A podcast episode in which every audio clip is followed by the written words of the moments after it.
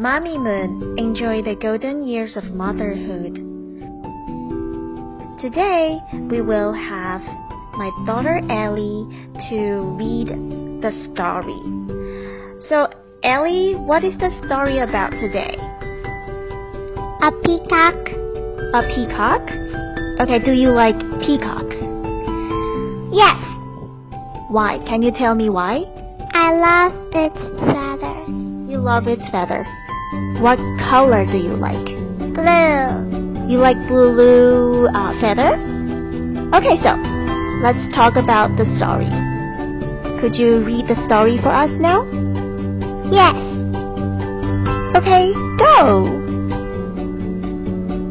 the peacock is a very beautiful bird.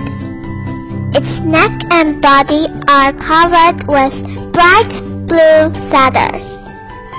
The most beautiful part of its body is the long tail. The peacock can spread the tail like a huge fan. The peacock lives in jungles and small frogs. It eats small snakes, lizards, insects, and seeds. Though it is very beautiful, its voice is very ugly. It has a horrid scream that could scare you so much. Thank you. Thank you, Ellie.